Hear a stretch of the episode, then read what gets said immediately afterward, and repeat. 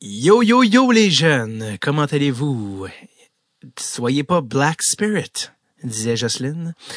Euh, avant qu'on plonge dans cet épisode, euh, ben là, il y en a qui ont reconnu le nom, hein, Simon Gamache, un nom qui, qui vient nous chercher dans le ventre, si on a connu euh, les années fin 90, début 2000, de ce jeune prodige du junior major. Mais juste avant qu'on plonge dans l'épisode avec Simon, j'aimerais prendre le temps de remercier euh, tous ceux qui euh, m'ont écrit des mots vraiment gentils concernant euh, l'olivier que j'ai que j'ai été récolté avec Monsieur Pierre Ivroy Desmarais pour la capsule humoristique web de l'année. aux derniers oliviers, je, sais que c'est assez spécial de tenir un, un gala dans un contexte pandémique, puis qu'on parle souvent des travailleurs essentiels qui, qui je veux dire, mettre leur vie à risque pour sauver la nôtre. Euh, mais je pense que euh, faut jamais oublier l'essentiel, puis l'erreur la plus importante, puis parler des vrais héros, ceux qui font des capsules humoristiques web. OK? Bon. Alors, blague à part, merci énormément euh, aux gens qui nous ont écrit. On a, on a eu le lien pour la tonne BFF à distance que euh, qu'on a qu'on a fait pendant la pandémie sur l'amitié à distance. Je pense que c'est un genre d'effet secondaire de, du fait que je suis obsédé inconsciemment par la chanson Question de feeling de Richard Cocciante et Fabienne Thibault. Je pense qu'il va sans dire que dans le duo, je suis Fabienne Thibault et euh, Richard Cocciante, là, les petits cheveux impeccables, ça c'est PY, je pense. Mais euh, donc voilà, donc je, je, je, me demande toujours à quel point les gens qui écoutent euh, Dread tape sont au courant que que ma carrière première est l'humour. je sais jamais. J'ai aucune idée euh, qu'est-ce que euh, qu'est-ce que quoi, mais euh, mon meilleur moment de la soirée des Oliviers, c'est attendre avec un masque dans la salle trop d'avance et que le guitariste du live band me dise Hey, good job le podcast. Ça, moi, c'est tout ce que je retiens de cette soirée. Donc, non, non, mais dans le sens que ça, me, ça me fait énormément plaisir quand des gens comme ça, même avec j'avais mon masque, je sais pas comment il m'a reconnu. Bref, merci à euh, tous ceux qui, euh, qui, qui m'ont écrit pour ça. C'est, vraiment gentil. Euh, ça, ça me touche. Puis je j'ai rien vraiment d'autre à dire que merci. Et puis s'il y en a qui savent pas que le, mon premier métier, ben allez checker ça sur YouTube, BFF à distance, une chanson assez enivrante qu'on, a faite pendant la pandémie. Alors, c'est ça. Alors, Alors, sans parler des remerciements, on a envoyé Thomas Levac et ça c'était assez c'était assez rock'n'roll. Euh, ça a comme créé un, genre de malaise. Puis euh, Hugo Dumas était fâché. Puis euh, j'ai pour mon dire que quand tu crées un malaise live à, à la télévision nationale, puis Hugo Dumas est fâché, j'ai l'impression que tu as fait quelque chose de très t'as comme c'est un abat je pense d'une certaine manière. Donc euh, bref donc euh, encore une fois merci. Euh, allez checker ça si ça vous dit ça vous dit rien bien fait à distance. Puis vous viendrez me voir on se verra en fait quand on viendra à mon show là puis on se jasera après le, show du, podcast puis de, ce qui vous tente. Puis je suis tellement mellow aujourd'hui là il pleut en ce moment au moment d'enregistrer ça puis le band First Aid Kit a sorti un album cover de Leonard Cohen aujourd'hui. Je suis complètement under dans l'énergie. Mais pour nous remonter, eh bien, on a Simon Gamache qui, euh, qui passe au podcast. 25 euh, novembre 2020 qu'on a enregistré ça avec Simon qui est euh, maintenant plus dans la région de Thetford Mines qui a marqué l'imaginaire avec avec des saisons dans le junior complètement intenses. Beaucoup disent de lui euh, qu'il est né à la mauvaise époque, qu'aujourd'hui, il ferait un tabac dans la nationale avec les plus petits joueurs. Euh, il est pas complètement d'accord avec ça. Il, euh, il, amène des nuances, puis il nous explique, il nous explique pourquoi c'est pas nécessairement vrai. Donc, je laisse je, vous laisse avec euh, Simon qui va nous expliquer son parcours qui est phénoménal. Puis j'espère qu'il y en a qui les plus jeunes qui le découvrent parce que ce gars-là a une saprée carrière de hockey. Et euh, même, je pense, a battu un record de Marco Lemieux dans le junior. Donc, le voici, le voilà, Monsieur Simon. Ah, c'est ça. Les gens qui le mélangent tout le temps avec Simon Gouache. Si tu, googles Simon Gamache, tu sors tout le temps Simon Gouache. C'est pas euh, du tout la même personne. Là, je, je, J'espère qu'il y en a qui sont conscients de ça. OK. OK, le voici. 25 novembre 2020, Simon Gamache.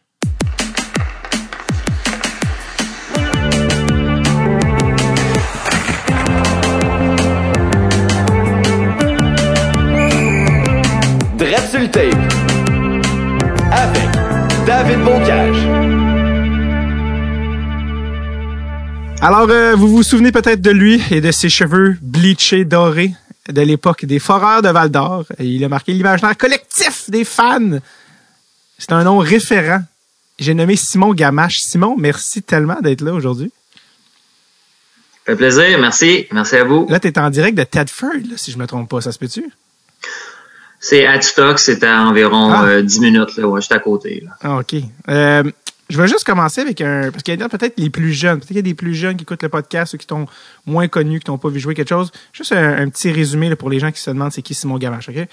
Euh, OK, donc, champion euh, Coupe du Président junior majeur, champion de la East Coast, champion Coupe Calder Ligue américaine, champion de la Coupe de la Ligue nationale A suisse, champion de la Coupe Spangler, joueur de l'année dans la Q, meilleur marqueur, MVP des séries dans la East Coast, meilleur joueur dans saison régulière dans la Ligue américaine, meilleur marqueur et meilleur joueur dans la Ligue nationale A, des saisons de 143 et 184 points dans la Q, complètement obscène, 449 points en 241 matchs dans le junior majeur. Et l'année en série, vous avez gagné la Coupe du Président, 57 points juste en série cette année-là, battant au passage le record d'un jeune homme appelé Mario Lemieux, choup, dans les vidanges. Euh, record qui d'ailleurs tient encore aujourd'hui. T'es-tu déjà fait traiter de loser, Simon? Non, c'est vrai que c'est un beau curriculum vitae. Quand tu regardes ça avec euh, du recul, euh, c'est Ouais. des beaux chiffres, mais je te dirais que le plus euh, les, les mieux pour moi, c'est vraiment les championnats. Tu sais, c'est Ouais. c'est c'est les souvenirs qui venaient avec. Puis en fait, on c'est pour ça qu'on joue au hockey. Ben oui, les records, les statistiques, c'est sûr, ça, ça fait partie. Je veux dire, tu as besoin de bons joueurs. Puis quand tu as des bonnes statistiques, ça, ça dit que tu as apporté beaucoup de pain à la table pour l'équipe. Puis tu sais, c'est tout, tout beau ça, mais on dirait que c'est c'est le but de chaque équipe, c'est de gagner la coupe à la fin de l'année. C'est ça qui qui, que je retiens. Puis c'est c'est vraiment le but de chaque équipe à chaque année dans chaque ligue. Alors ça- c'était vraiment ça mon but, mais fallait, tu sais, si tu veux être payé en conséquence, c'est là, faut que tu mettes des buts, des passes, puis etc. Puis ça, ça c'est le côté personnel de la chose, mais avec du recul, c'est vraiment le de, de, de, de ma carrière, c'est vraiment les, les championnats, puis sinon euh, les présences en finale, même si on gagne pas, par contre, euh, ça fait une- toute une différence gagnée. Tu te rappelles de chaque moment de chaque euh, coéquipier qui ont fait une grosse différence. C'est, y en a-tu là-dedans des championnats qui t'ont marqué euh, personnellement, que tu te souviens pour des raisons personnelles encore plus que d'autres? Mais c'est tout spécial. En commençant avec le junior majeur, je veux dire, ça, c'est le, le premier qui te met au monde, en fait. C'est pas compliqué. Hein? Tout le monde nous dit écoute, si tu veux jouer professionnel, faut que tu sois un gagnant. Tout- tous les joueurs d'une équipe gagnante, souvent, ils ont une chance ici et là, soit dans East Coast, dans la Ligue américaine ou dans la Ligue nationale, tandis qu'une équipe qui qui gagne pas, tu sais, pourquoi les autres équipes, tout le monde veut gagner, pourquoi ils iraient te chercher si t'as pas gagné au junior? Première des choses, à moins que tu sois un talent extraordinaire. Ouais. Alors donc, c'est sûr que junior, on avait une gang de fous, en voulant dire. On- tout le monde voulait gagner, mais on, on était, on s'entendait peut-être pas tous parfaitement bien. On n'avait pas toutes les mêmes valeurs du, du même sens. On- mais par contre, à la fin du compte, on travaillait dans le même, euh, Ouais. dans le même sens pour gagner. Alors, euh, c'est sûr que ça, c'est spécial, mais je, je, je vais continuer aussi un petit peu plus tard. Euh, ben, je peux continuer tant qu'à être là, dans, Ouais, ouais. dans East Coast. Dans East Coast, en fait, euh, moi, personnellement, j'étais je me voyais pas comme un joueur d'East Coast. J'arrive dans la Ligue dans la Ligue américaine, puis je tombe dans une organisation que c'est pas typique à l'époque. C'était avec les Chicago Wolves, le club école des Trashers d'Atlanta, sauf que c'était deux propriétaires différents, c'était deux organisations. Normalement, dans la Ligue américaine, tu travailles avec la Ligue nationale pour développer les joueurs pour aller dans la Ligue nationale. Ça, c'était en 95 des, des équipes étaient comme ça, sauf euh, Chicago Wolves, parce que c'est un gros marché à Chicago, la Ligue américaine. Donc, eux autres, il y a un propriétaire à part. Le directeur général, c'est tout à part. Il voulait gagner. Alors, moi, j'arrive là, je, je suis pas capable de jouer. Il voulait faire jouer le vétéran, etc. Alors, ma motivation pour moi était vraiment de... J'ai dit c'est assez parce que je- en, en une discussion avec mon dir- directeur général, j'ai dit moi je m'en vais, j'étais pacté le soir, je suis parti à Greenville en East Coast. Puis ça, c'était ma motivation, voulant dire pour moi, vous m'avez pas fait jouer, vous vouliez même pas me donner une chance, je vais vous montrer ça que je suis capable de jouer à un autre niveau. Puis on est allé dans East Coast, puis avec une autre gang, bonne gang de gars, on a gagné. Alors pour cette année-là, j'ai gagné. Eux, ils ont gagné aussi, mais pour moi, c'était mon défi personnel. Puis l'année d'après, je suis revenu plus fort, puis j'ai eu ma chance, puis j'ai joué. Puis comme tu as dit, j'ai été euh, un des bons joueurs dans la Ligue américaine aussi. Ben oui. Euh, quand euh, partons dès le début, là, quand euh, toi évidemment ce qui t'a mis au monde, en tout cas dans l'œil du public, c'est le junior majeur évidemment où là la tension médiatique est, les plus grandes. Euh, mais raconte-moi de parce que je pense que ça t'avait quand même marqué parce que toi tu partais de tu viens de la région de Tedford justement. Euh, raconte-moi quand ta mère t'a mis sur l'autobus à Tedford. Je pense que c'est quelque chose qui t'a comme marqué puis que tu te souviens t'avais ben, avais quelque chose en tête, t'avais un objectif en tête là. Ben, on recule le midget 3. Tu sais, j'avais un entraîneur, disons que peut-être pas sur la même page, mais bon, j'étais comme pas tant nécessairement supposé de faire l'équipe, ou plus ou moins, puis j'étais plus ou moins dans ses plans, mais peu importe, j'ai fini euh, un des meilleurs dans l'équipe avec Kevin Cloutier, euh, point de vue individuel. L'année était quand même pas si pire avec les gouverneurs de, euh, pas les gouverneurs, les, commandants de Lévis, pardon. Puis, fait peu importe, ça, finalement, je me fais repêcher en cinquième ronde dans, dans la Légion majeure du Québec. Mais j'avais un dépisteur à l'époque, Marc Chamard, qui vient de Québec justement, puis qui m'avait, lui m'avait appelé, m'avait marqué. Je, reviens un petit peu parce que ça, ça va un petit peu en, aligner mes, mes prochaines années.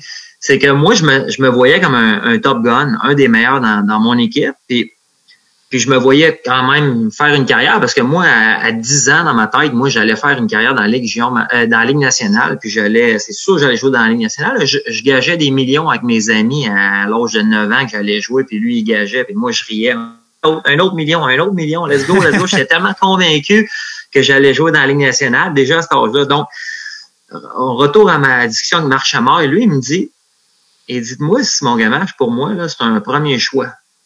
Mais je serais dans la Légion majeure. Mais tu seras pas un premier choix, t'es petit, puis t'es pas assez, t'es comme ça, t'es comme ça. Ça va probablement être Yannick là où. Mais bon, il m'avait marqué, il m'avait donné une chute de confiance, puis euh, il m'a dit probablement que tu vas sortir autour de la cinquième ronde, peut-être deuxième, trois, euh, troisième, quatrième, cinq, sixième ronde. Mais bon, anyway, cette conversation-là m'avait quand même dit, et finalement, il y en a un qui croit en moi après toutes ces années, tu sais. Fait que j'étais vraiment content de l'entendre. Ça m'avait donné un petit boost d'énergie. Peu importe, je me suis fait euh, recruter à Val d'Or. J'étais très heureux. Euh, écoute, moi, dans le fond, je viens d'une famille quand même pas... Euh, il n'y avait pas d'argent. Ma mère, elle, a élevé quatre, quatre gars par elle-même. Fait que moi, c'était sûr et certain que j'allais à Val d'Or. C'était terminé, je revenais pas. Fait que ma mère est venue me porter au terminus, le vieux terminus de Thetford Mines avec mes deux poches, ma poche de hockey puis ma poche de linge, puis j'ai dit on s'en revoit à la fin de l'année, puis c'était sûr et certain. Mais de l'autre côté, l'organisation des Foreurs de Val-d'Or, un choix de cinquième ronde, en principe, tu es supposé de faire l'équipe, mais pas nécessairement. Tu sais, ça peut être un flop aussi, tu sais. Alors, euh, j'étais mindé dans ma tête que moi, je m'en allais euh, la raide a été longue, mais euh, ben dans le fond, ma mère avait pas l'argent de venir me porter comme tout le monde. Il aurait été les porter à Val d'Or le temps, puis mhm. elle avait du temps à mettre sur les autres enfants. Donc, euh, mais c'était juste un petit peu le, minding que j'avais à l'époque. Euh, c'était sûr et certain que j'allais pas que je faisais l'équipe, c'était convaincu. Est-ce que quand tu as joué ta première game Ligue nationale, souvent ils font venir les parents, l'organisation, tout ça, tu sais, puis ça faisait tellement longtemps que tu disais que tu allais jouer dans la Ligue nationale. Est-ce que ta mère a eu la chance de venir te voir? Hey, euh, c'est une bonne question. Euh, ils l'ont fait venir, mais pas. C'était pas pour ma première ma première game euh, de mémoire parce que mhm. moi je me suis fait rappeler. Ouais, c'est la dernière minute. Puis tu sais quand tu fais ouais c'est ça quand tu te fais rappeler toute la dernière minute c'est la route fait que c'était pas pour ma première match mais sinon après ça ils l'avaient invité ouais ça c'est sûr. Y a-tu des choses que tu t'es dit quand tu as, eu la chance de gagner ta vie tu sais puis as joué en Suisse aussi où c'est le fun parce que la Suisse aussi tu peux bien gagner ta vie tu as joué là plusieurs années. Y a-tu des choses que tu t'es dit j'ai hâte de de, de gâter ma mère, de, de, de, de, dire également, tu nous as, tu as fait des sacrifices pour nous. Y a des affaires que tu dis, j'ai hâte d'y rendre l'appareil d'une certaine manière? Ben, le premier, ben oui, c'est sûr que quand tu es jeune, tu es motivé par ça, mais tu sais, comme tout bon parent, on dirait qu'il il refuse souvent. Hein? On dirait qu'il. Je lui ai acheté un, un auto neuf, tu sais, il était super contente, mais bon, euh, c'était comme. Euh, pas trop, là, pas plus que ça. Là, puis à chaque année, je voulais, je voulais l'inviter, euh, ben, comme tu dis, à n'importe où j'étais allé, je, je payais tout le temps. Mettons, je l'invitais pour euh, venir en avion ou en auto ou peu importe.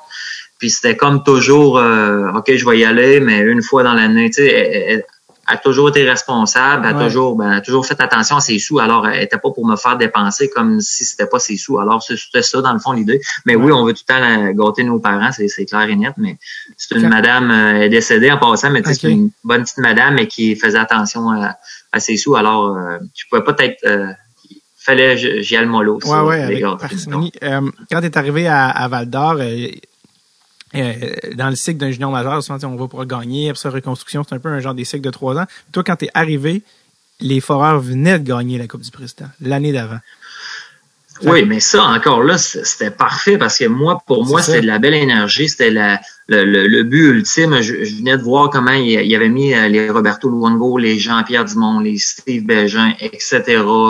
Tout sur un piédestal. Puis moi, c'est de même, c'est, ça a fondé mon. C'est ça que je veux. C'est vraiment ça que je veux gagner. Puis comme tu dis, puis je connaissais pas tout la game non plus, je l'ai, je l'ai appris peut-être au jour le jour et semaine à semaine. Comme tu as dit, c'est un cycle. Là, ils m'ont fait comprendre que cette année, on n'allait pas gagner à, ben, à, sous toute réserve. Mais bon, c'est un petit peu une déception, mais peu importe, faut quand même que tu te développes en tant que joueur personnel.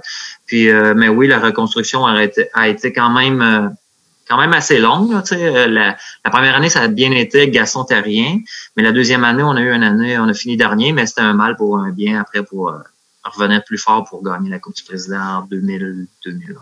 Ben oui, c'est comme tu as commencé, tu arrivé l'année après vous gagnez la Coupe du Président, puis là vous avez reconstruit puis tu as gagné à ta dernière année junior. Tu comme vraiment vécu le cycle au complet.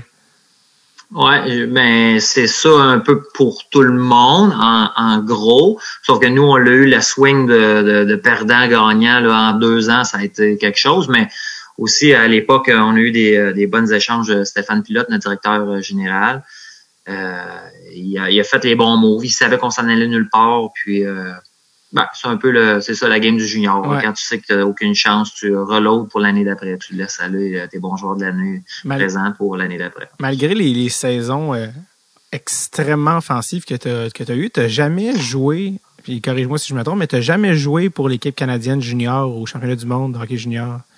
Euh, non, mais ça, ça, ça a été une autre source de motivation pour moi aussi dans l'année justement qu'on a gagné la Coupe euh, du Président.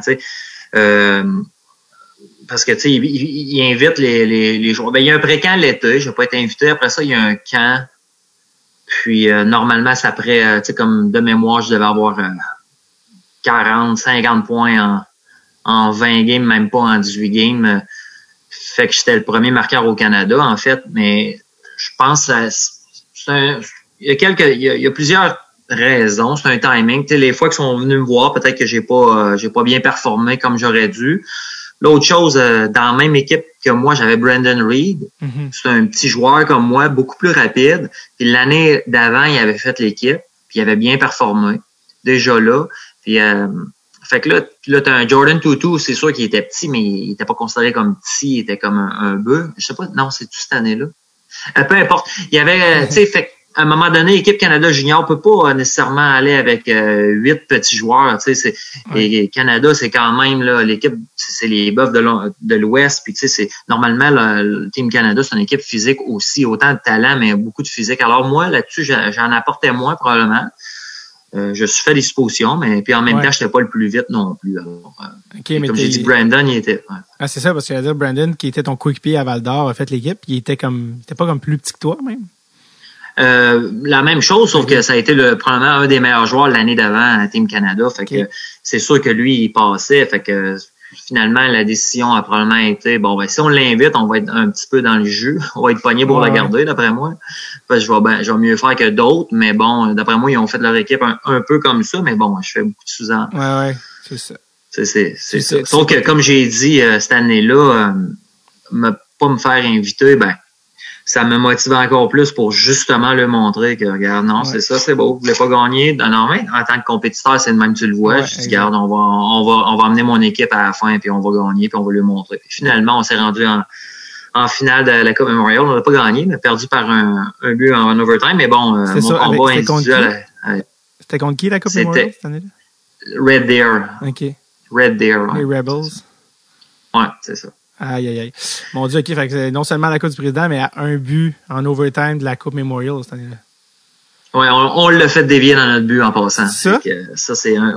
Ouais, ben, un de nos joueurs a essayé d'intercepter la, la passe transversale en, dans, dans, notre zone puis à la rentrée. Mais bon, c'est la vie, c'est ça le hockey, mais ça fait mal, on a passé si près. Ça fait mal, mais il y a encore une cicatrice.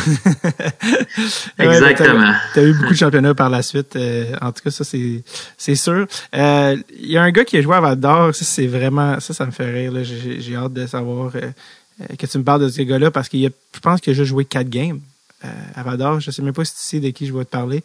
mais et, malgré quatre petites games à Val d'Or, puis probablement peut-être même dans l'Amérique du Nord.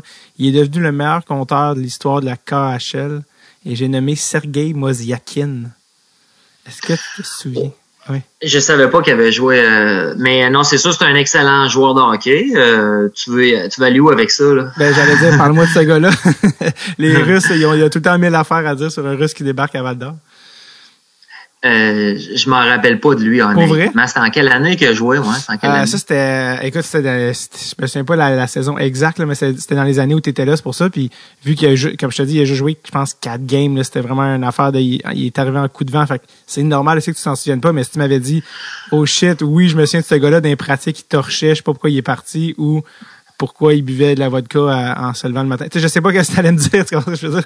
J'ouvrais la porte à toutes Ouais. ces possibilités. Là, j'ai un petit flashback. Je Ok. savais même pas que c'était lui. Je vais le revérifier pour être certain, mais je me Mhm. rappelle, il y avait un bon russe, justement. Mais, mais tu sais, c'est pas évident, là. C'est comme un Québécois, ben, ou, n'importe qui, qui s'en va en Russie. C'est vraiment pas évident. Il y a, il y a bien des choses qui est différent. Puis, ou, puis même, à la limite, de, de sortir du junior majeur, aller dans la Ligue américaine ou dans East Coast, avec le langage, avec euh, la culture. Il y a Ouais. bien, bien, bien des choses qui expliquent. Fait que, tu sais, pour vrai, puis la politique rentre là-dedans en plus. Souvent, le, le russe, il a pas bien joué dans le camp. Pourquoi il va prendre une place d'un Québécois? Tu sais, ça, mais tu sais, Ouais, tu- écoute, il a fait toute une carrière en Russie. Hein, tu vois, je me rappelais même plus si c'est oui. c'est que c'était lui qui avait venu. Là, tu, tu vois comment je, me- tu sais, ça marche pas. Là.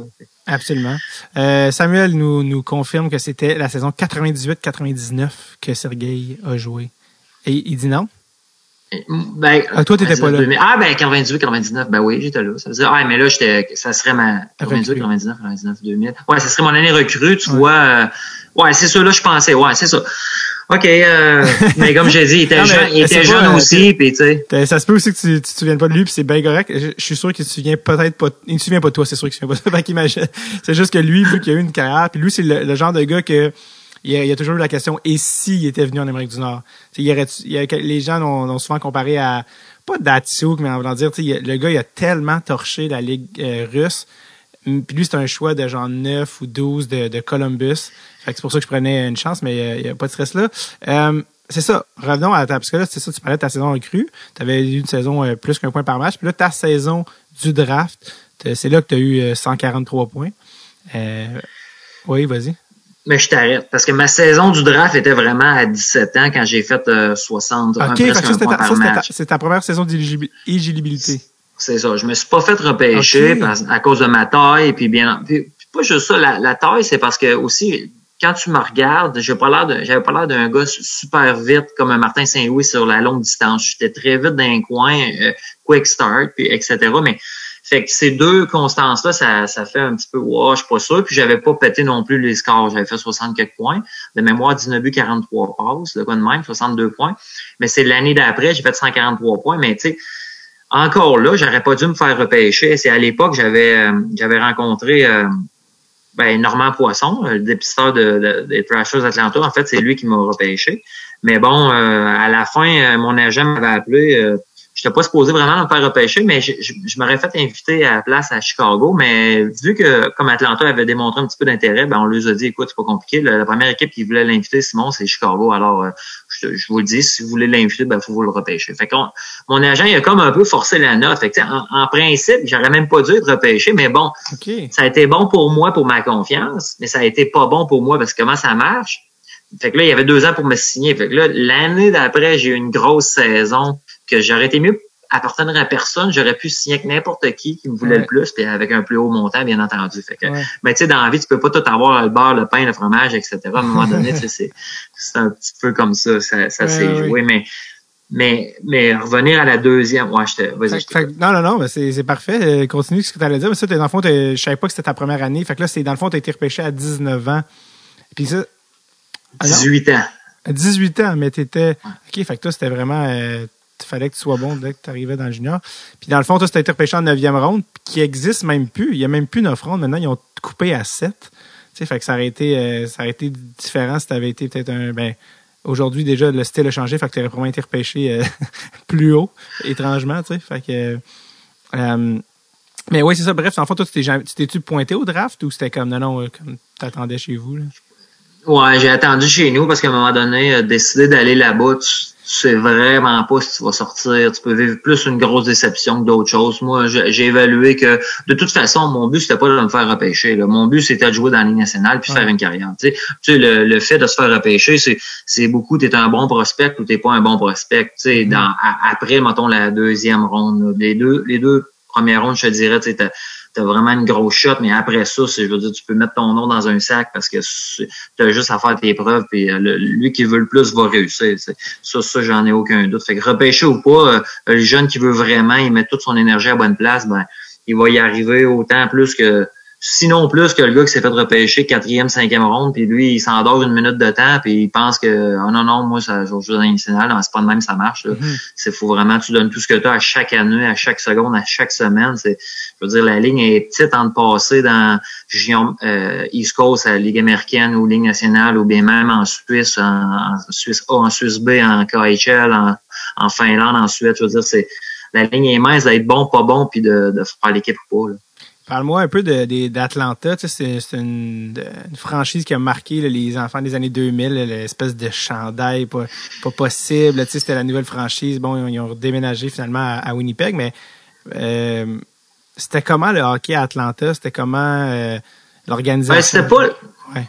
Ben, c'est sûr, l'organisation, c'était bien parce que quand tu pars de, d'un groupe qui avait de l'argent, tu sais, ils, ils, prennent soin de toi. Tu sais, j'ai rien à dire pour l'organisation. Je pense qu'ils ont ils ont fait du mieux qu'ils pouvaient, mais bon, euh, c'est pas un marché de hockey. Euh, beaucoup de c'est il fait chaud là-bas, il n'y a pas de patinoire extérieur, c'était pas ancré dans les gens. Ils ont essayé de l'amener, cette, mentalité-là, mais c'était pas ancré.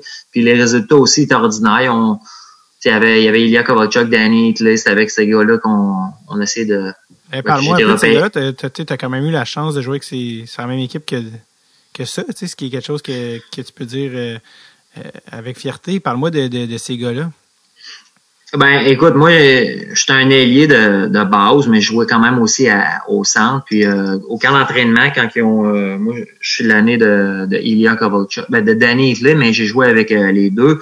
C'est la même ligne, tu sais, j'étais comme un peu un petit prospect, mais non, ça, ça, a été une belle expérience, mais dans les games hors concours beaucoup. J'ai jamais eu vraiment la chance de jouer avec ces gars-là dans la Ligue nationale. Ça, c'est ça qui est un peu plat. mon séjour a été quand même court. Deux games une année, deux games l'autre année. Je me suis fait euh, échanger. J'ai eu un petit peu de euh, Bob Hartley comme entraîneur, mais tu sais, à, quatre games en deux ans, je veux dire, c'est pas une chance. Je veux dire, c'est.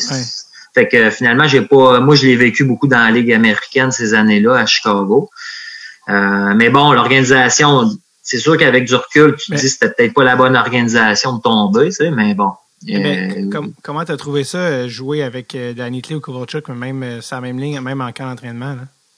Ben, moi, j'ai bien aimé les gars. Je veux dire, Danny, pour moi, c'était un, un sniper. Il, il, avait beaucoup de passion. J'ai bien aimé ça. Tu tu, lui donnais à rondelle, je sais qu'elle allait, il allait la mettre dans le top net. C'est pas la même affaire avec Elia. Mais Elia, la première année, c'est parce qu'il faut se mettre en contexte ce qui arrive on est dans l'avion à côté, mais tu sais, il est à côté de moi, mais il parle pas anglais, il est avec un traducteur. Tu sais, c'était pas évident non plus pour lui. Ça, les premières semaines, les premiers mois, euh, même tu dis, ce, gars-là, il est capable de jouer au hockey, à la limite, parce que c'est nouveau pour lui. là C'est un nouvel environnement. Normalement, tu as ta gang russe, tu es, considéré comme un king, mais là, tu arrives dans nationale, tu es, es, le premier choix, c'est clair, on le sait tout, tu vas donner bon, mais on a hâte de le voir, là, tu sais, en blanc Il y avait cette pression-là. Alors, son début, il était pas aussi bon qu'il a, fait sa carrière, bien entendu, là, mais comme je dis, les premiers choix comme ces gars-là, c'est sûr que c'est pour ça, à, la limite, avoir un, revenir avec ce que tu disais, ton Sergei Moziakin, euh, avoir eu un premier choix, tu sais, ça, ça aurait peut-être, je sais pas si ça a été un premier choix, je pense pas. Non, tu me dis un neuvième. Non, euh, fin, fin de draft, ouais. Ouais. Fait qu'avoir toutes ces chances-là, c'est sûr que t'as pas le choix de réussir un peu, là. C'est, mais il y a, ça a tu es assis à côté de lui dans l'avion, mais il parle même pas. Il y a un traducteur. Oh oui, tu fais. Ben, il avait son grand sourire avec l'enthousiasme parce que comme n'importe qui, il sait c'est la Ligue nationale, mais bon, salut Elia, tu sais, en l'entendant en anglais, mais euh, that's it, hi, puis c'est fini là, là, tu sais, il, il connaissait rien là. Tu disais pas, mettons, à son traducteur, demande-y ses films préférés. Ben, c'est ça, là, ça vient que l'adaptation était plus difficile pour lui sa première année, mais bon, pour Danny Club, en tout cas, j'ai adoré jouer avec. Mm-hmm. Euh, bon, euh, j'aurais aimé ça avoir une chance dans scène avec, mais bon, on est rendu là, mais c'est tout un joueur. Là. les deux, c'est tout un joueur. T'as-tu croisé aussi, parlant de russe, le Slavak Kozlov était rendu à Atlanta aussi? Euh, qui, qui avait tout un personnage aussi, lui, il est apparemment un, bou, un, un bougonneux euh, professionnel, là, apparemment qu'il avait tout un, un, caractère. Euh, t'as-tu des... J'ai pas eu la. Ben, j'ai- joué avec, comme je te dis, euh, ben, c'est parce que ces années-là, tu, tu fais les camps d'entraînement, sont là, tu vas là l'été, ils sont là, tu sais, mais Slava, c'est un bœuf, ça glace, c'est incroyable, sa, sa forme, il est tellement en forme physiquement, là, c'était, on, quand on patinait à la fin, lui, c'était, j'étais plus jeune que lui, puis il était pas mal plus vite que moi. Moi, ça m'a impressionné, épouvantable, là, comment il Mhm. il était mais il a eu des belles années. Puis il était plus jeune là, quand il était à Atlanta. Non, exactement. Il était en forme, j'en revenais pas, mais il était vraiment bon. Euh, Ouais, il y en a eu d'autres bons joueurs, mais oui, c'est vrai que Slava. euh, Et lui, lui, pour te donner une idée de son, son caractère, quand il est arrivé à Détroit, il a dit Moi, je n'apprendrai pas l'anglais, qu'ils apprennent le russe, s'ils veulent me parler. Puis là, deux ans plus tard, il a fait Ouais, bon, ils n'ont pas appris le russe. Bon, faudrait peut-être que je check ça, là. ouais, non, j'ai pas eu assez, je l'ai pas côtoyé assez Ok. longtemps pourtant. Euh, Bob Hartley aussi, Bob Hartley, euh, plusieurs gens sont par- plusieurs personnes sont passées au podcast, que ce soit Max Talbot ou Bruno Gervais qui ont été coachés par lui ou David Darnay. Puis quel coloré personnage que ce Bob Hartley. Y a-t-il des histoires qui te reviennent en tête? euh, en plus que c'est sûr que vous parliez français, là, tu sais? Ben moi je l'ai bien aimé. Il a été un de mes bons. euh, il a été super gentil avec moi. Il a essayé de m'aider aussi sur plein de plein d'aspects. Écoute, c'est sûr que quand il s'exprime, euh, il, a, il a sa personnalité. Mais moi je, je trouvais que c'était juste du bon parce que tu sais il va il va il va envoyer une coupe de sac québécois à travers son anglais. Mais tu sais je pense que les gars ils aiment ça aussi. Euh, non, il y avait le respect de ses, joueurs puis la façon s'exprime. Mais euh, tu savais à quoi t'attendre avec. Il te le dit une fois, refais-le pas parce que tu vas te faire embarrasser devant les autres. C'est une bonne façon aussi de concept d'équipe d'avancer puis tout le monde on, on chip tout puis on en amène tout puis euh, écoute on avance ensemble sais comme fait que non non moi j'ai bien aimé je le trouvais drôle euh, la façon Bob. qu'il s'exprimait peut-être euh. Euh, t'as, traîné ton, ton baluchon, euh, en tout cas ton baluchon avec ton bâton de hockey, tes patins à Nashville, Saint-Louis, tout ça. Euh, puis après, t'as quitté vers la Suisse une première fois. Ça a été quoi un peu ce parcours-là? Nashville, Saint-Louis, t'avais quelques games NHL, beaucoup de ligues américaines, puis ta décision de partir pour la Suisse. Euh, puis là, c'était les années 2000, là, tu sais, il y avait beaucoup moins de petits joueurs talentueux. Parle-moi un peu de tout ce processus-là puis ces années-là. Comment, où t'en étais? Est-ce que tu étais découragé? Est-ce que tu étais motivé? Comment t'es? Ben, ben Nashville, pour moi, c'est un petit peu mon équipe, en fait, qui m'a donné vraiment ma chance. Puis j'ai passé quand même deux ans et, demi avec euh, et, plus, à la limite, avec euh, Milwaukee dans le club école. Puis on a gagné. Puis l'année d'a- d'après, on a perdu en finale. Fait tu sais, ça a été des belles années.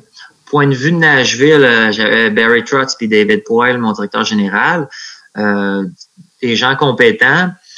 Euh, j'ai eu ma chance, plus ou moins. Tu sais, comme je pourrais te raconter, je l'ai raconté à plusieurs Ouais. autres personnes. Tu sais, c'est j'ai fait beaucoup de quatrième ligne. Euh, quand on me demande peux-tu jouer au centre, c'est sûr que tu dis oui, hein, mais tu sais, réellement, c'est pas ta c'est pas ta place naturellement.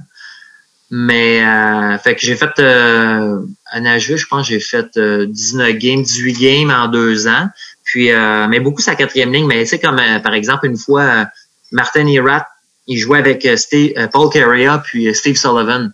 Mhm. Ben, c'est ça, c'est ce spot-là que je voulais Ouais. que je voulais essayer là, tu sais.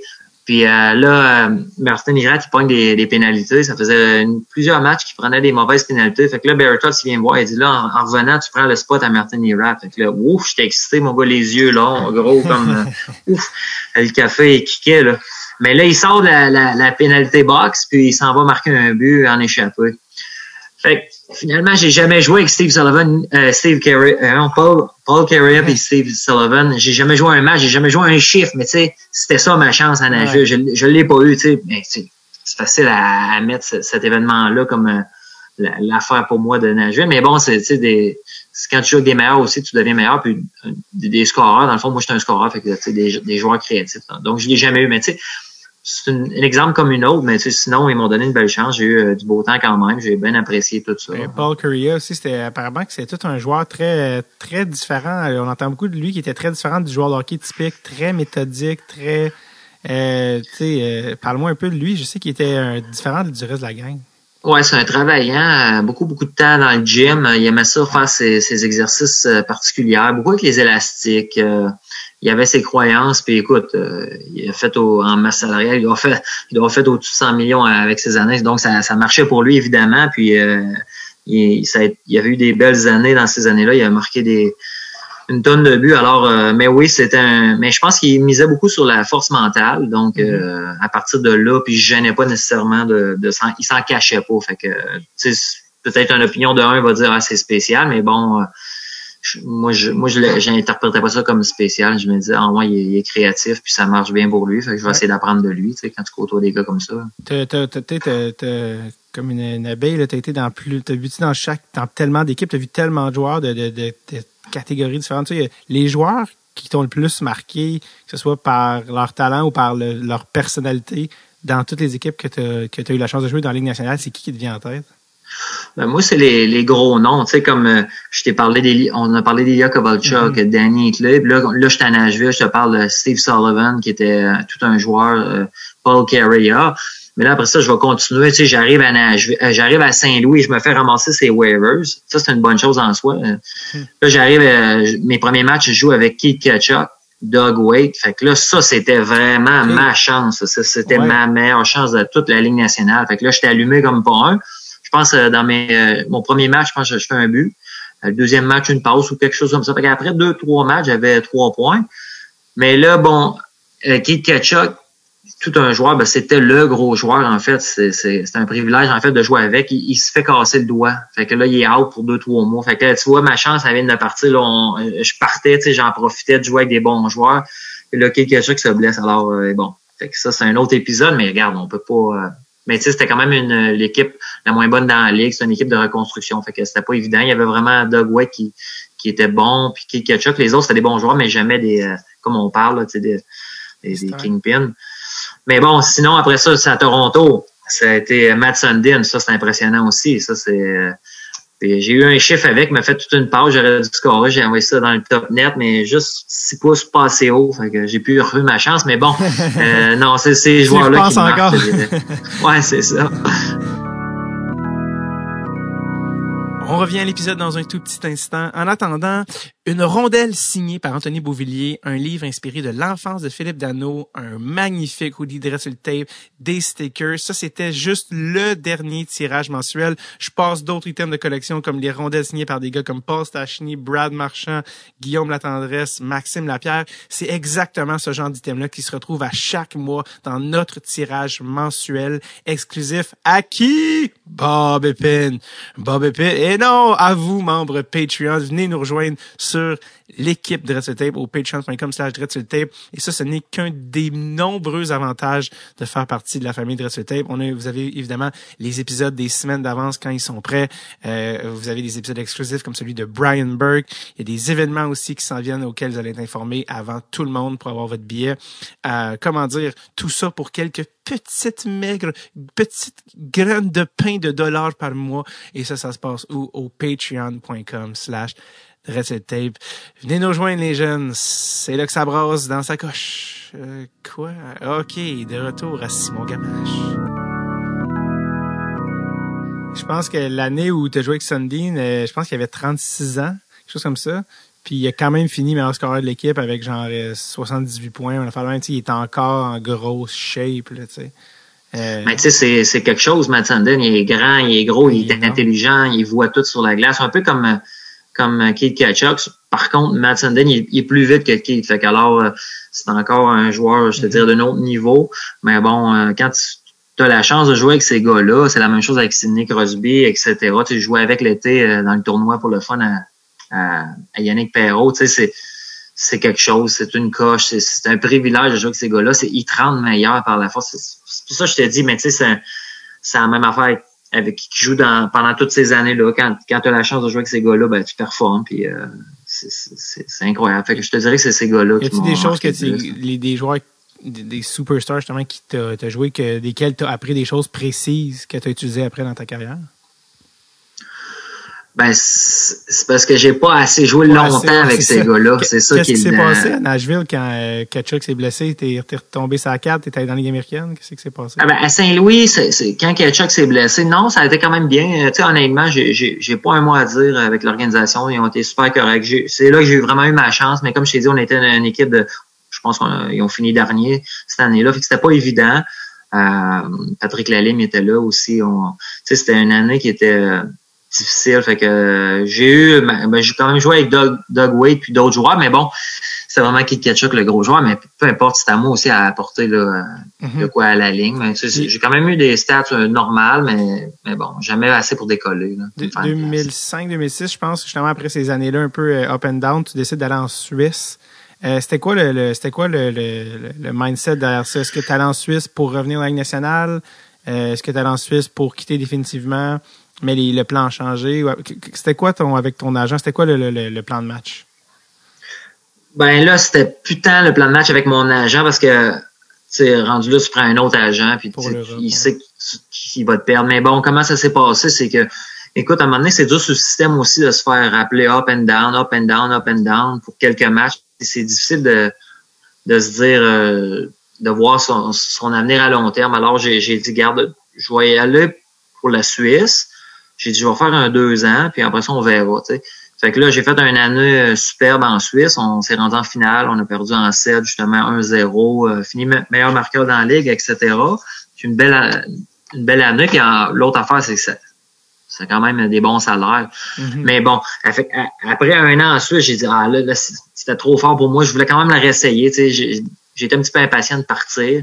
Puis là, ça, ça, ça avéré que Toronto m'a offert un contrat. Mais bon, ça n'a pas été une belle prise de décision de ma part. Ben, de revenir, c'est une belle c'est une bonne décision pour en avoir le cœur net, mais pas de signer nécessairement avec Toronto parce qu'ils m'ont signé euh, deux ans. Mon critère, c'est d'avoir un, un, contrat one way, une voie. Ils me l'ont offert, mais sur deux ans. Mais moi, ce que je savais pas à l'époque, c'est que les Maple Leafs de Toronto, ils signaient des one-way, mais pour garder les gars des mineurs parce qu'ils voulaient faire gagner les Marlies en Ligue américaine. Alors, cette information-là, je le savais pas. Mon agent non plus. Mais bon, comment ça s'est passé? Ils m'ont signé à la dernière minute. Il me restait deux heures pour euh, penser si je voulais signer à Toronto ou bien je retournais en, Suisse parce que j'avais un deadline, mettons, le, disons, le 15 juillet à, 4 heures. J'ai eu l'offre le 15 juillet à 1 heure, puis j'étais sur le terrain de gauche. Je m'attendais pas à ça. Alors, disons que ma prise de décision a été très vite. Je pense que je me suis trompé. J'avais eu, j'aurais eu d'autres options tant qu'à revenir dans la Ligue nationale, d'analyser un petit peu plus l'équipe, dire c'est laquelle je vais avoir une meilleure chance d'avoir une chance de jouer dans la Ligue nationale et non nécessairement me faire avoir avec le contrat. Puis t'avais-tu de, l'intérêt de, de, la part de d'autres équipes à part de Toronto? Ben, mon agent, il y avait Montréal qui m'avait dit qu'il était intéressé, mais tu sais, c'est sûr que eux aussi, leur, euh, leur intérêt, c'était pour dans la Ligue américaine. Mais bon, j'aurais dû voir peut-être, c'est toujours plus facile avec du, recul, mais j'aurais pu y aller un petit peu plus loin que mon nez en leur dire, bon, regarde Montréal, ok, c'est beau. Je vais la jouer d'une autre façon. Je vais arriver, puis je vais tout donner, puis peut-être jouer la carte des médias ou peut-être jouer la carte euh, différente du line-up, comment que ça se passerait, mais bon, c'est facile à dire. Avec des si, on, on changerait tout notre parcours, mais bon, euh, il y a eu d'autres, mais je, fermais beaucoup la porte. Dès que j'entendais un one-way, j'étais un petit peu tanné parce que faut se rappeler, j'étais parti à cause de ça, du up and down. Fait que mm-hmm. je m'étais mis mon critère de one-way, puis je me suis comme tiré un peu dans les jambes. Mais bon, écoute, Toronto, ça a quand même bien été. J'ai eu 11 euh, matchs, j'ai eu la chance de jouer avec des bons joueurs. J'ai été très impatient, mais bon, ça a été l'histoire un peu aussi de, la Ligue américaine. C'est dur, c'est nerf quand tu, tu penses que tous les jours, tu peux avoir le, coup de téléphone, tu vas avoir une chance dans la Ligue nationale, tu l'as, t'arrêtes, tu joues à la carte. il y a plusieurs facteurs qui font que tu vas pouvoir faire une carrière dans la Ligue nationale. Bon, faut, puis j'en veux à personne, c'est à moi, en fin de compte, euh, de, de, ce que tu as à faire, mais des fois, à force de déménager, tu sais, de ville, Ligue américaine, Ligue nationale, à l'Europe, euh, t'avais-tu, euh, t'avais-tu une blonde et des enfants déjà à ce moment-là? J'avais une blonde, ça c'était correct. Euh, le sport il était là. C'était pas tant dur parce qu'avec une blonde, il n'y a pas de problème. C'est mes enfants, je les ai eus en, Suisse, alors c'était un petit peu plus tard. Un coup que tu as eu les enfants, là, là c'est sûr que j'allais pas revenir dans la Ligue américaine, euh, certainement pas. Mais bon, le deuxième tremplin d'aller en Europe, ça a été lui final. Mais un petit peu, un petit peu de regret de ma part, mais correct aussi. Euh, qu'est-ce que qu'est-ce que tu aurais, fait différemment? Ben, tu sais, j'en ai plein de, de, de, coéquipiers qui ont persévéré un petit peu plus que moi dans la Ligue américaine. Euh, je pense à Derek McKenzie, Vernon Fiddler. J'en ai plein d'autres joueurs, joueurs mm-hmm. Greg Zanon mais bon, il y en a qui ça a bien été, il y en a d'autres qui ont continué d'aller américaine, ça a été moins bien. Fait que c'est un 50-50. Puis comme j'ai dit, moi j'avais goûté en plus à la Suisse, c'était des bons salaires, des bonnes conditions, tu reviens à la maison tous les jours. Fait que j'ai bien aimé les championnats suisses. Euh, ça, ça a vraiment été ma carrière en Europe. Après ça, j'étais allé un petit peu en Allemagne, en Autriche, en Norvège. avant ça, j'avais été un petit peu en Russie aussi. Mais bon, euh, moi, quand je parle de ma carrière en Europe, c'est beaucoup euh, la Suisse qui revient en tête, parce que j'avais fait six ans et demi. Mais quand, quand les gens te parlent de la Ligue nationale, t'es-tu un peu amer encore ou tu dis-tu ah? Ben, un, un peu parce que j'avais mis la barre plus haute que, ce que j'ai fait en mm-hmm. réalité, mais bon, c'est quand même mes choix, fait qu'il faut s'assumer dans la vie. Fait que, mais tu peux pas tout avoir comme j'ai dit, tu sais, tu te fais un petit peu avoir un peu par les contrats qui t'offrent là-bas. C'est comme un c'est un bon un bon salaire garanti versus quand tu arrives en Ligue américaine puis peut-être à jouer dans la Ligue nationale, c'est un, c'est un petit peu un gamble. Tu sais, ce qui arrive souvent, c'est c'est c'est une méchante bonne année en Ligue américaine, mais bon, il n'y a pas de blessés dans la Ligue nationale. Tu sais, tu souhaites pas à personne qui se blesse, mais c'est un petit peu comme ça que ça se passe. Il faut qu'il y ait des blessés si tu veux te faire rappeler. Ou bien ton, ton développement dans ta première, deuxième année, comme chez Weber, mettons, il était à Milwaukee sa première année, on savait tout que ça allait être un gars de ligne nationale. Fait que lui, c'est un, un, autre type de développement comme euh, Yoman Rossi, exact, ces, ces gars-là. Mais nous, des gars comme moi, c'est faut que tu fasses ta place, puis il faut que tu sois, faut, faut vraiment que tu déplaces quelqu'un fait que ce que j'ai jamais vraiment réussi à faire, mais comme j'ai dit, ça vient aussi souvent d'un blessé. Tu, sais, tu vas finir la saison, tu vas avoir un 10 matchs en ligne nationale, tu, sais, tu vas dire Hey, c'est pas beaucoup. Puis là, dans ces 10 matchs-là, tu vas avoir eu 7 matchs à la quatrième ligne. Fait que là, finalement, il te reste trois matchs que tu as joué peut-être sur la deuxième ligne. Tu as peut-être eu du deuxième powerplay. Fait que tu sais, pour un gars comme moi, tu as besoin de powerplay, tu as besoin d'être bien entouré. Ça, c'est une façon, ou la deuxième façon de, de commencer dans, la Ligue nationale, mais tu pars sur un rôle plus diminué, euh, jouer sur le piqué en désavantage numérique tranquillement, une quatrième ligne, un joueur défensif, ce que je n'étais pas nécessairement à l'époque étiqueté. Fait que, en tout cas, c'est plus compliqué que ça. Là, il y a beaucoup de, beaucoup de, beaucoup de variables, mettons. Euh, est-ce que, fait que là, dans le fond, tu as joué avec chez Weber. Oui, dans la Ligue américaine, oui. Et là, ça, chez Weber, c'est devenu une légende, probablement qu'il va être un Hall of Famer, des médailles d'or olympiques. Euh, c'est quoi ton souvenir de chez Weber? Ben, c'est ça. On n'en a pas parlé, mais là, ça me revient à l'esprit. Ben, écoute, c'est sûr que sais c'était son année recrue dans la Ligue américaine. Euh, mais bon, je le voyais tout de suite, il y avait le caractère, il était, euh, il savait ce qu'il faisait, euh, très impressionnant. Pas un mot à dire. il était, je te dirais, il était parfait pour. il a joué quoi, la moitié dans la Ligue américaine, la moitié de la saison. Il, a fait ce qu'il fallait. Il, lui, il il a pas brûlé les étapes. Il a, il a vraiment fait vraiment là, vraiment un beau parcours, mais tu savais, mais encore là, on le voit. Là, fait que, il a pas changé. son caractère euh, dur, tough, il était comme ça et tout dans les américaines sa première année, puis c'était correct aussi. Euh, c'est un bon, un bon gaillard. Fait que il jouait comme son attitude était. L'autre qu'on n'a pas parlé, c'est Romagno aussi, en fait, euh, à Berne, quand il avait 17 ans, on a gagné. Il a commencé à 16 ans, puis on a gagné quand il avait 18 ans. Fait que ça, on le voyait tout de suite, ça allait être une superstar, mais tu sais, c'est tout un bon gars. C'est c'est vraiment un talentueux dans tous les sports, je te dirais. On joue au ping-pong, là, puis euh, le petit maudit était dur à battre. Là, fait que, euh, il devait être compétitif aussi, j'imagine. Ah, sur tous les sports. Euh, c'était... Parce que c'est ça, toi, tu, c'est-tu là, parce que tu étais là à Berne la première fois avant que tu reviennes dans la Ligue nationale, puis c'est là que tu avais été champion compteur. Puis d'ailleurs, quand tu es champion de ben, quand tu es le meilleur marqueur de ton équipe, tu as le casque jaune, comme euh, pour identifier une cible qui. Euh, ben. Ouais, ouais, j'allais dire, c'est quoi, euh, quand tu as le casque jaune, tu le portes, qu'est-ce que ça change? Comment les équipes, est-ce que ça change quelque chose, la manière que les équipes t'abordent? C'est quoi l'affaire? Qu'est-ce qui, qui devient différent quand tu mets le fameux casque jaune avec des flammes? Ben, moi, je trouve que c'est pas une mauvaise façon euh, pour le marketing en plus, parce que tu sais, souvent, tu as des gens qui viennent voir un match de hockey, mais tu sais, ils vont là pour l'ambiance, leur ami, leur, les, invités, etc., mais ils connaissent pas nécessairement tous les joueurs. Fait que quand tu mets un casque jaune, au moins ils savent qui regarder, c'est la première des choses. Ah, lui, lui, lui est bon. Fait que ça, c'est bon pour le public, je trouve. Hmm. Euh, pour l'œil aussi, quand tu passes à la télé, tu sais, ça, ça t'accroche ton œil. Ton gilet est enflammé un petit peu plus que les autres. Mais bon, en tant que joueur, quand tu l'as, tu, tu, viens de le dire, tu une t'es vraiment une cible. Alors, euh, des fois, c'est moins bon, euh, mais faut que tu te surpasses un peu plus. C'est sûr que t'es es, vraiment une cible. Physiquement, tu, le ressens un petit peu plus, je te dirais, mais bon. T'as joué. Pas mauvais. Je, Ouais, j'allais dire, tu as joué justement à Berne. La première fois, tu es retourné après ça à Berne plusieurs années avant d'aller à Fribourg. Mais Berne, apparemment, c'est vraiment dans les euh, plus gros clubs. je pense qu'il y a du, du, quoi, du 17 000 personnes, je pense, par, euh, par match. C'est un des, des, des, plus gros clubs de la Ligue suisse. Euh, parle-moi de l'expérience, parce que c'est quand même, quand même, je veux dire, je sais que ton objectif c'était la Ligue nationale, tout ça, mais ça reste que c'est du hockey de haut calibre, puis c'est une ambiance complètement euh, folle, la Suisse. Les tambours. Ouais, défini. Ouais, vraiment, vraiment, c'est une belle ambiance. Ben, c'est la foule la plus, l'aréna la plus grosse en Europe, tout confondu, euh, même la Russie, etc. Fait que Berne, c'est un gros marché. Euh, comme tu as dit, c'est comme une fête à toutes les fois. Les gens, il y, a moins de matchs, alors euh, les gens sont plus intenses, je dirais, ils chantent, les tambours. L'ambiance, c'est vraiment le fun. moi, j'aimais ça. C'est mieux, en fait, que dans la Ligue américaine. Dans la Ligue nationale, c'est comparable, je te dirais, ça dépend où.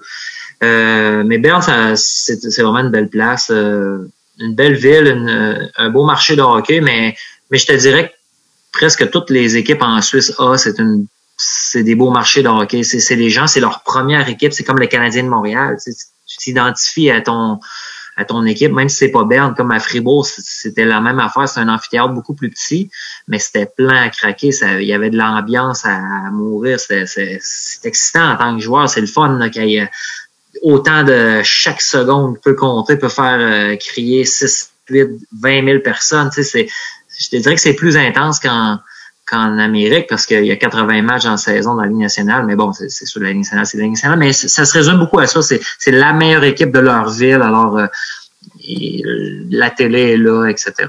On m'a dit, moi, vu que tu jouais à Fribourg, on m'a dit que Fribourg, c'était vraiment peut-être, euh, exception de peut-être plus, plusieurs autres villes dans la Ligue suisse, que c'était vraiment le sport numéro un dans la ville. Tu sais, vraiment, euh, vu que c'est plus petit aussi, tu es vraiment une vedette locale. Les gens te reconnaissent. Il y a cet aspect-là que, peut-être tu passes plus inaperçu dans d'autres villes. Euh, comment tu as trouvé ça euh, à Fribourg, d'être vraiment une star ou, d'être d'être reconnu en dehors de la patinoire puis de est-ce que tu avais aussi plus de pression de performer dans des, dans des marchés comme ça?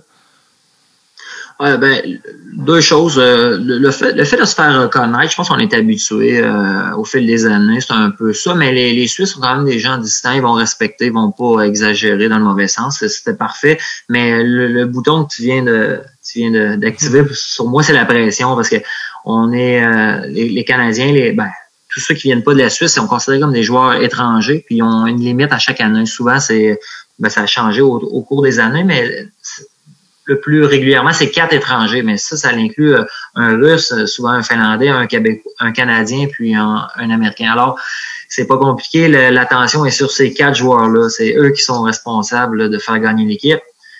Puis s'ils gagnent pas, ben, c'est ces quatre joueurs-là qu'on échange, ben, qu'on pas, qu'on dit merci, bye bye, on s'en va. Parce que c'est vraiment là, parce que les Suisses, ils, ont un, un, beau luxe de choisir où ce qu'ils veulent aller. Donc, si moi, je suis un Suisse-Allemand, je, je, viens de la, mettons, je viens de Zurich, j'ai le choix d'aller jouer à Zurich. Alors, les équipes sont limitées au point de vue, ils n'ont pas d'échange.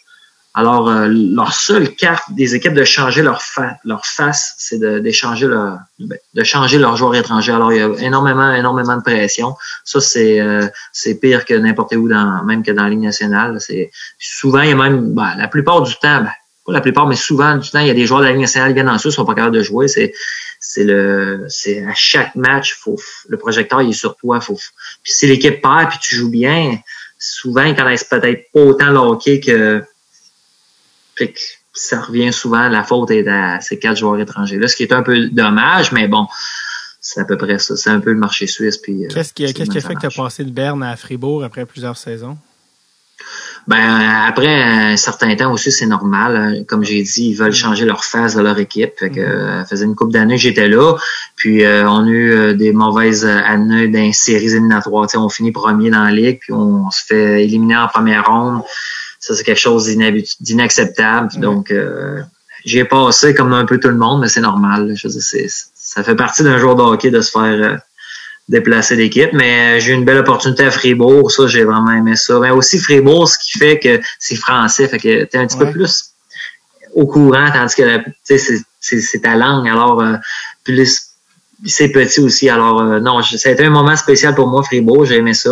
Euh, soit dit en passant, moi, mes sept années en Suisse, je les ai joués avec Christian Dubé, des années à, à Berne puis à Fribourg. Fait que c'est sûr quand tu as la chance d'avoir un ami un bon ami hors glace, puis on s'entendait bien sur la glace. On a joué ensemble probablement tout le temps. On, se était pas mal complémentaires. Fait que j'ai été vraiment choyé. Fait que c'est ça que ça me rappelle aussi. Là. Ouais, ben lui, c'est un Québécois qui est parti là-bas, vu qu'il a une licence suisse, puis il a joué, euh, je sais pas combien de temps, presque 15 ans, on dirait, en Suisse. En tout cas, il a joué là une éternité, puis avec des.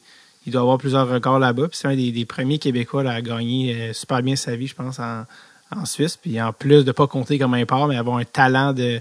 Je pense que c'est un choix de deuxième ronde des Rangers, Christian a fait le même. Fait que. bref. Euh, tu as l'air d'être un gars, justement, tu, tu, tu l'as dit, tu veux gagner. Je pense que tu as, ça en toi. Puis ton, ton track record le, parle de, soi. Puis des fois, je me demande tout le temps, est-ce que les joueurs canadiens ou, québécois, peu importe, en Europe, ils ont encore cette drive-là ou sont plus en mode relax? Puis euh, je sais pas si tu as vu ça, mais il y a un extrait sur YouTube euh, de toi qui fait un pep talk dans une chambre de hockey entre deux, euh, entre deux périodes. Et on va l'écouter, puis après tu pourras commenter, mais euh, un indice, euh, t'es pas de bonne humeur. Vas-y, Sam. This is not enough. I come here, I give my fucking heart. This is horseshit. You fucking talk, you hit, you go to the net and you shoot. Everybody, not fucking 15, day, it's about winning. I don't give a shit. We tried. This is not how it fucking works. In 20 years from now, you're gonna remember the years you won. Not the fucking years you got kicked out for the second round. This is bullshit. Enough talk, let's fucking play. Every single fucking guy. C'était juste ça. C'était juste. Euh... Tu, tu, voulais, ça te rappelait-tu des souvenirs? Toi? Tu voulais, ça te, tu voulais, tu voulais t'enlever tes écouteurs, tu voulais pas l'écouter. ouais, non, mais c'est pas des beaux souvenirs, euh, évidemment, parce que je me rappelle comme si j'étais hier, mais ça, c'était à Oslo, en Norvège, puis euh, on était encore là, une bonne équipe sur, euh, sur papier, puis ça allait pas bien insérer. On avait quelques joueurs que tu viens de dire, ils apprenaient ça relax, mais tu sais, ben, c'est ces joueurs-là justement qui qui continuent plus non plus à jouer. Mais bon, euh, non, c'est quand tu me dis ça tantôt, il y en a qui l'apprennent un petit peu plus mollo. Ben si tu l'apprends mollo, tu feras aucune carrière en Europe. Ça c'est l'erreur typique numéro un. N'importe quel joueur. C'est ça que je dis souvent que plein de gars de la ligne nationale arrivaient puis pensaient que ça allait être facile. Mais tu sais au hockey c'est pas beaucoup hein, que t'es un héros que c'est pas beaucoup que t'es pas bon. Fait que mm-hmm. ça c'est une erreur euh, à, penser que non non faut que tu donnes ton 100% toutes les fois. Non ben c'est sûr aussi en plus en anglais c'est drôle de s'entendre. Euh, disons que j'ai pas mâché mes mots non plus. Là. Disons qu'il y a beaucoup de, de F-bombs. Puis, euh, ouais, mais c'est le même, c'est même ça part dans une chambre de hockey. Puis euh, n'importe qui qui dit l'inverse te ment. C'est le même ça parle pour vrai d'une chambre de hockey. Mais, mais nous, dans le contexte de cette game-là, c'était, c'était quoi le c'était Qu'est-ce qui se passait? Je savais même pas que tu avais joué en Norvège. On peut même, il est même pas sur ton Elite Prospects, euh, je pense, Norvège. Fait que, je sais pas si Ouais, ça pas, bah, il doit être mais c'était bref. J'ai joué, euh, ben, les trois quarts d'une saison. C'est que non, ben, on était dans les séries, puis on jouait contre un gros marché aussi, euh, Stavanger. Puis ça, c'est où ils font du pétrole beaucoup en Norvège. Mais bon, euh, on était une équipe qui, qui aurait pu, qui aurait pu gagner à la fin mais on a juste pas on pas bien joué dans les séries. Je pense que dans le fond, ça se résume à ça. Puis euh, on, quand tu sais que t'es meilleur, puis qu'il y en a qui, on dirait qu'ils donnent pas ce qu'ils ont. C'est parce que tu sais, moi j'ai toujours joué avec mes trips à fond. Je veux dire, il n'y a pas un match de ma vie, à part dans la Ligue nationale, que mes dents voulaient jouer un autre 10 minutes. Mais sinon, il n'y a pas un match que je n'étais pas vidé raide, que, que je pensais même tout ce que je pensais, c'était de manger bien hydraté puis d'aller me coucher pour le lendemain parce que je savais que la saison était longue, parce que moi, mon objectif, c'était de gagner. Fait que euh, quand tu donnes toutes tes tripes, tout ce que tu as, puis que tu vois d'autres mondes qui te donnent pas, ben à un moment donné, il faut que ça sorte. Puis euh, d'habitude, euh, je, le dis d'une meilleure façon. Ben, d'habitude, je vais pas me rendre là. D'habitude, ça va mieux que ça d'insérer en tant qu'équipe. Donc, euh, ça allait juste moins bien. Fait que faut, faut, faut en réveiller d'une autre façon. Te souviens-tu si ça avait changé? Comment s'était passé le reste de la game? Ça avait-tu fonctionné? Les gars avaient-tu levé ou non? Non, c'était une drôle de saison. Euh, comme j'ai dit, c'était non, ça ça avait pas marché comme j'avais voulu. C'est sûr que en partant, oui, quelques minutes, c'est tout le temps bon, soit une période ou soit deux, trois matchs. C'est ce que tu souhaites en le faisant normalement, surtout dans les séries, mais bon, on avait perdu quand même euh, la série, donc euh, ça avait pas marché. Tu l'avais-tu déjà revu cet extrait-là sur YouTube? Ouais, une fois, mais j'aime pas ça m'entendre. Alors puis surtout quand que je perds un peu mon. Ben, j'étais en contrôle encore, là, mais bon. Euh, Et c'est l'enfant que ton, ton, ton, gars ou tes enfants t'ont pas montré. Hey, pas, je t'ai vu sur YouTube en train de péter un câble? Non? Ouais, ils me l'ont déjà dit, là, mais je les hésite pas à l'écouter. euh, euh, ce qui nous amène à maintenant, parce qu'après ça, finalement, je pense que tu as fini, tu as, fait as fait en Suisse plusieurs années, tu t'es ramassé même, euh, tu es revenu un petit peu à Tedford, tu es allé jouer en Autriche. Tu es revenu à Tedford, mais Simon Gamache, aujourd'hui, 2020, what's up? Je, je, sais que le hockey, c'est fini depuis quelques années, mais où est-ce que tu en, es, où est-ce que en es dans ta vie, en fait, actuellement? Ben, j'ai travaillé euh, presque trois ans à l'industrie d'Alliance euh, d'implacement et finances. Puis euh, c'était bien. J'aime, j'adore les placements. Beaucoup. L'assurance aussi, ça va, mais bon, euh, c'est de la sollicitation pour moi qui est. Fait que là, j'ai arrêté ça là environ huit mois. J'ai d'autres choses à la table. ça va peut-être se concrétiser dans les prochaines semaines. Donc, Je peux pas trop en parler, mais point de vue entreprise. Là, OK, mais ça serait pas. Mais bon, le coaching, le coaching, c'est pas impossible parce que. Ouais je coach mon garçon, euh, mes filles à Ringuette, puis euh, ma fille, excuse. Puis euh, je, suis assez, je, l'ai dans le sang, disons. Fait que c'est juste, ça implique beaucoup de sacrifices. Je, je suis pas certain encore aujourd'hui si je suis prêt à, repartir trois ans à Val d'Or ou à mm-hmm. bien à Cap-Breton, ainsi de suite. Puis ensuite, après ça, repartir deux, trois ans dans la Ligue américaine. Parce que moi, quand j'entreprends quelque chose, je le fais comme du monde. Alors, si je décide de, de devenir entraîneur, c'est pour être entraîneur dans la Ligue nationale puis gagner 10 coupes cette année. Donc, euh, j'ai pas pris encore mes décisions, mais que je fonctionne. C'est euh, quel âge ont tes enfants en ce moment? Euh, ma plus vieille, elle a 12 ans, mon garçon a 10 ans et ma plus petite, elle a 7 ans. Fait que c'est des années aussi que c'est bon d'avoir un petit peu de stabilité. Okay. Quoique, on verra la suite. Ouais, c'est ça. Dans le fond, eux vont déjà, ils vont, ils, vont à l'école, ils ont les amis, tout ça, donc euh, certaines stabilités, mais euh, visiblement, c'est pas difficile de voir que le hockey fait encore bouillir ton sang. Donc, euh, j'imagine que c'est ça. Il doit y avoir une partie de toi qui, qui chatouille encore là, de, de continuer de vouloir gagner. Ouais, c'est l'enfer. Ma femme arrête pas de me regarder quand je regarde moindrement la télé je veux dire, c'est ça, erreur, ça c'est bon, ça, ça, je ferais pas ça de même, tu sais, puis pourquoi il a fait ça, je veux dire, ah, puis là, j'étais un peu émotionnel, ben, un peu beaucoup, fait que je m'en, souvent je ferme la télé parce que là, euh, c'est un peu trop, là, fait que non, non, je, c'est pas long que je regarde le hockey et j'ai juste le goût de coacher tout de suite cette équipe-là, là, que je, je rendrais ces joueurs-là 100 fois meilleurs, mais bon, écoute, c'est des choix que j'ai pas fait encore, mais je l'ai dans le sang, mettons. Y a-t-il des choses que tu as compris depuis que tu coaches, ne serait-ce que du hockey mineur, tu sais, des enfants, des choses que tu vois ou que des réflexions que tu as que, que tu fais, hey, j'ai joué longtemps comme joueur puis j'ai jamais pensé à ça. Tu sais, des fois, tu vois ça dans, tu vois Non, parce que, parce que la, la vérité, c'est que quand je jouais, je coachais en même temps. j'ai toujours, ben, ben, ben tu sais, l'autre affaire, c'est que j'ai toujours eu, euh, j'ai toujours été quand même un joueur important dans mon équipe, là partout ce que j'étais allé, à part mm-hmm. dans la Ligue nationale. J'ai toujours été un des kingpins, un des. J'ai toujours été euh, très à l'aise de parler avec mes entraîneurs. J'ai aucun complexe. Puis j'aime ça parler aux gens. Alors, euh, j'avais une bonne communication avec tous mes entraîneurs, avec tous les bons joueurs aussi, ben, avec tous les joueurs de même. Mais fait que j'ai toujours eu l'impression que stratégie, euh, j'étais dedans pas mal, pas mal. Fait que, quel, genre de coach tu serais, tu penses? Ce serait quoi tes forces? Euh, les deux, je suis un, beaucoup d'émotions, mais je suis très, très technique. Puis contrairement à ce que les gens pourraient penser, je suis quand même assez défensif, beaucoup même de coach défensif, même que si c'était pas ma qualité numéro un, mais au fait des je je me suis amélioré, puis j'ai un système euh, d'équipe, t'as pas le choix si tu veux gagner euh, d'avoir de quoi de d'être à la coche défensivement. Donc, euh, mais émotionnellement, c'est sûr que, que oui. Là, mais si un, si un tactiquement coach aussi, pratique. Mais oui, si un coach défensif, si Simon Gamache, le coach, est défensif, est-ce que Simon Gamache, le coach, serait un mauvais coach pour Simon Gamache, le joueur?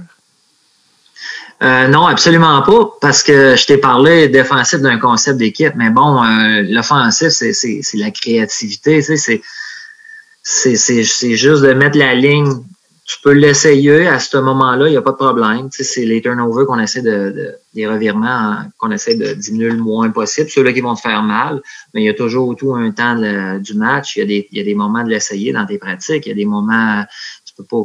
C'est toujours ce que tu amènes à la table en fin de compte. Fait que mm-hmm. t'enlèves pas euh, l'offensive à un joueur qui t'en donne euh, qui te donne t'en amène plus que qui t'en amène moins. Non, c'est ça exactement. Je l'ai vécu. Je sais c'est quoi un bon entraîneur. J'ai été privilégié. J'ai eu des bons entraîneurs qui ont. Je pense que je faisais ça, une liste l'autre fois, j'ai au-dessus de 10 entraîneurs qui étaient dans la Ligue nationale. Fait que j'ai été chanceux, j'en ai eu des bons. Fait que j'ai appris, tu sais, j'ai pris ce qui est de bon de tout le monde puis ce qui est de moins bon de l'autre. Euh, c'est quoi selon toi? comme tu es. C'est quoi les affaires que tu voudrais surtout ne pas être comme entraîneur? Les erreurs que tu voudrais surtout pas faire? Quel type d'entraîneur tu ne voudrais pas être? Ben non, euh, je suis pas mal déjà. Euh, oui, je me. Bah, ben, manquer de respect, mais ça, c'est ma première affaire. En fait, la question, si je peux la phraser différemment, c'est c'est quoi les erreurs, tu trouves, les plus communes faites par un entraîneur? Ben, moi, je pense que c'est le manque de communication parce que moi, moi, je pense que ça part tout le temps un à un. Puis euh, oui, tu travailles en équipe, mais moi, je pense que où ce qu'un entraîneur va se va être meilleur qu'un autre, c'est ses relations euh, un à un parce qu'il y a moyen de, puis c'est important de le faire avec chacun de ses joueurs, un suivi à l'année, puis une conversation. Je me rappelle euh, de Claude Noël spécifiquement, lui était fort là-dessus des 1 à 1, puis il écoutait ce que tu disais, puis, puis bon, écoute, ça c'est comme ça l'équipe. En ce moment, je t'entends, amène-moi-en, je vais t'en donner. Tu sais, c'est beaucoup la, communication qui est la, puis au sorti, ouais, puis je pense euh, répondre à ta question, aujourd'hui on est en 2020 là, on n'est pas euh, on sort pas le fouet, puis euh, il y a des moyens de se faire comprendre sans nécessairement être obligé de crier. Je pense que il n'y a pas personne qui aime ça se faire crier après. J'en ai eu des coachs comme ça. Euh, je l'ai toujours bien pris. J'ai toujours été capable de rediriger l'énergie dans, le positif, mais je pense que c'est de la façon de s'exprimer, c'est la façon de travailler avec les gens que en 2020, tu n'as pas le choix de, t'adapter aussi. Même si les choses étaient différentes à mon temps, on mm-hmm. s'adapte avec qui on travaille. Y a-tu des, c'est qui en fait les coachs que tu, peut-être que tu observes le plus travailler, desquels tu t'inspires le plus en ce moment? Y a-tu des modèles? Euh, écoute, tous les gars qu'on voit dans la Ligue nationale, c'est sûr qu'ils doivent être bons en quelque part. Je les ai tous pas eus.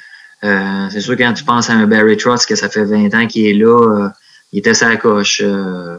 J'ai eu Todd Richards aussi, il y a eu du positif en tant qu'assistant entraîneur. J'ai eu John Anderson, mais euh, Claude Noël, c'est. Ben, je pense que je vois beaucoup de mon vécu et non de ce que je vois à la télé parce que quand tu as travaillé avec ces gens-là, c'est différent qu'à la télé. Ouais, je, je, disais ça parce que je sais que John Cooper, je pense qu'il est comme assez réputé pour être vraiment euh, euh, bon en termes. Tu parlais de relations avec les joueurs, tu sais, je pense que c'est pratiquement s'il n'est pas ami avec les joueurs, en tout cas à la limite de, tu sais, vraiment friendly, vraiment pas, vraiment pas old school, tu sais.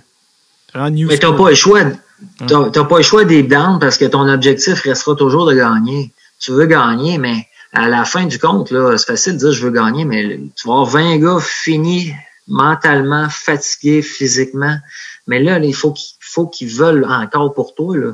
Ils veulent, il faut ben, pour eux autres, mais aussi parce qu'il y a des moments difficiles dans une saison que les joueurs ils ont S'ils décident qu'ils laissent tout à lui, le coach il se fait mettre dehors. Sais, c'est, mm-hmm. fréquent, ça là. Ça, va, ça va moins bien, t'as six défaites, mais il faut, faut que ces gars-là se disent Tabarnak, je peux pas ça pour mon entraîneur, ça n'a pas de bon sens. Tu sais, ah, il est correct, ce gars-là. Là, tu sais, il faut, faut vraiment qu'il care for you puis, mm-hmm. qu'il care for each other aussi.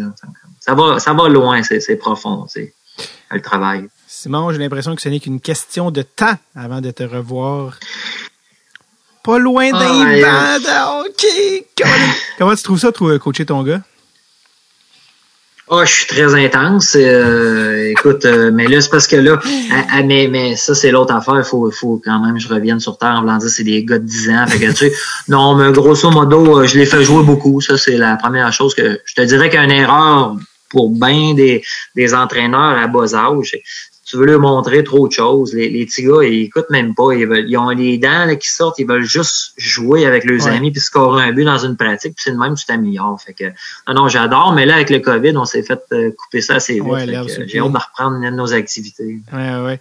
Euh, quand, tu disais tantôt, quand tu disais ta, ta blonde elle, trouve intense quand tu regardes le hockey de la Ligue nationale, quand tu regardes les games, il y a, il y a une, une affaire qui revient souvent, c'est par rapport au fait que par le style de joueur que tu es, plus étais quoi 5 et 9, quelque chose, euh, avec euh, avec des, skills offensives, ton style aurait mieux fité dans l'époque actuelle.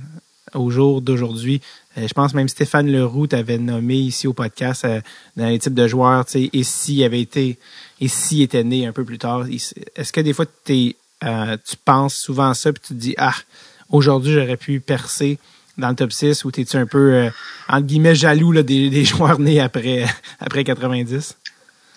Non, honnêtement, non. J'y crois pas non plus tant que ça parce que, comme j'ai dit, j'étais pas ultra mm. rapide. Je pense qu'il faut vraiment être rapide maintenant. C'est vraiment la, les joueurs, tu les vois patiner, puis euh, je leur lève mon chapeau. Euh, euh, ils ont les coups de patin fluides, puis je l'avais pas nécessairement. Fait que, tu sais, à recommencer au début avec des écoles de hockey, peut-être de patin, ça m'aurait peut-être aidé. Mais non, je, puis même que je me considérais, j'ai fait, j'ai fait ce qu'il fallait en j'étais capable d'utiliser mon corps dans la bonne façon de à la limite permis avec les arbitres à cette époque-là, que ce qui n'est plus permis aujourd'hui. fait que non, je ne pas tant que ça. J'ai fait ce qu'il fallait en, en, temps et lieu. Puis euh, comme j'ai dit, avec des si, on serait tous euh, serait tous milliardaires. Que, est-ce que tu vas mettre est-ce que tu mets l'emphase sur envers ton gars les affaires que toi t'aurais voulu. Tu sais, par exemple, est-ce que t'es comme à ton gars, bon, le patin, il va falloir que tu, dès le début, tu sois rapide. Euh, il va falloir que tu travailles des affaires tu sais, que toi t'aurais aimé travailler plus jeune. Est-ce que t'es. Oui, c'est sûr, mais là, il y a juste 10 ans, fait que c'est ça, faut pas, faut pas oublier. Je veux dire, l'important, c'est qu'il s'amuse, hein, je pense, c'est beaucoup ça. Ben mais euh, je te dirais que il est peut-être chanceux de, de m'avoir parce que j'ai passé par là. Tu sais, c'est mm-hmm c'est souvent de mes amis qui ont eu des enfants que, comme Sébastien Bordelot, déjà son garçon Thomas Bordelot s'est fait repêcher dans la Ligue nationale, puis ça va bien. Puis j'en ai d'autres exemples qui sont bons juniors. Fait que c'est certains qui ont les bons conseils, hein, fait que euh, sont avantageux. Mais oui, euh, c'est sûr que je sais quand même quoi y montrer en temps et lieu. Est-ce que qu'est-ce qui est-ce qui euh, comment il réagit à tes conseils? Il dit comme votant, tu me gosses, t'es mon père ou il écoute? Euh, non, il écoute euh, parce que souvent, je peux le dire à son coéquipier puis euh, ou à un ami qui s'amuse avec, puis il ben, c'est sûr qu'il va peut-être écouter encore plus, mais il voit que les autres jeunes m'écoutent pas mal, hein, fait mm-hmm. que il dit comment ça, lui, il catch pas, j'ai joué dans la nationale, fait que lui, ben, il a catché là, mais bon, ça a pris un, certain temps. Mais c'est à moi aussi à doser comment, parce que c'est mon garçon, mais tu sais, faut c'est à moi de doser, puis il est comme les autres, fait partie d'équipe. Puis, Sébastien, Sébastien Bordeaux, il est passé au podcast dans les premiers, la première saison, puis Là, son gars a été repêché cet été, euh, deuxième ronde de San Jose. Euh, là, les gars ont recommencé. Lui, il a décidé d'aller universitaire. Il, a vu que il a la citoyenneté américaine, il joue pour euh, les États-Unis, Thomas. Puis là, il a décidé de jouer college américain. Est-ce que je sais pas si tu as vu son but cette semaine? T'as-tu vu ça? Ouais, j'ai pas vu son but, j'ai vu qu'il va recommencer, mais j'ai pas vu son but. Mais, mais Sébastien, c'est des bons amis, on a joué ensemble à, ben Berne. Puis euh, Thomas, Thomas jouait dans le salon avec euh, chez Sébastien euh, quand il était tout petit. Lui, il en mangeait du hockey, fait que là, je connais très bien. Tu vas pouvoir dire que tu as tout appris. Ben écoute, si vous avez, toi ou les gens qui nous écoutent n'ont pas vu ça, en tout cas au moment où on enregistre Thomas, je pense dans la première semaine, ça évidemment le, clip a été mis sur Instagram puis il a tourné en boucle, mais je pense qu'il arrive en, je sais pas si c'était en deux contre ou quoi, puis il fait un genre de euh, de, de toe drag là, ou en tout cas bref il, il change ses hanches là, pour euh, pour ramener la rondelle puis le défenseur qui slide évidemment se perd dans la brousse puis finalement il va scorer euh, il va scorer backhand mais bref pour un gars qui, qui s'est fait un nom comme passeur il, a l'air d'un gars qui est capable de d'en scorer aussi. Dernière affaire je voulais te dire avant de te laisser aller c'est que il y a un ami humoriste qui arrête pas de me dire qui s'est tout le temps qui s'est souvent fait appeler Simon Gamache et je sais pas si ça dit quelque chose, mais est-ce que tu est-ce que tu me vois venir, c'est de qui je parle? Ouais. Simon Gouache? Ouais, ouais. tu le connais, tu le connais-tu?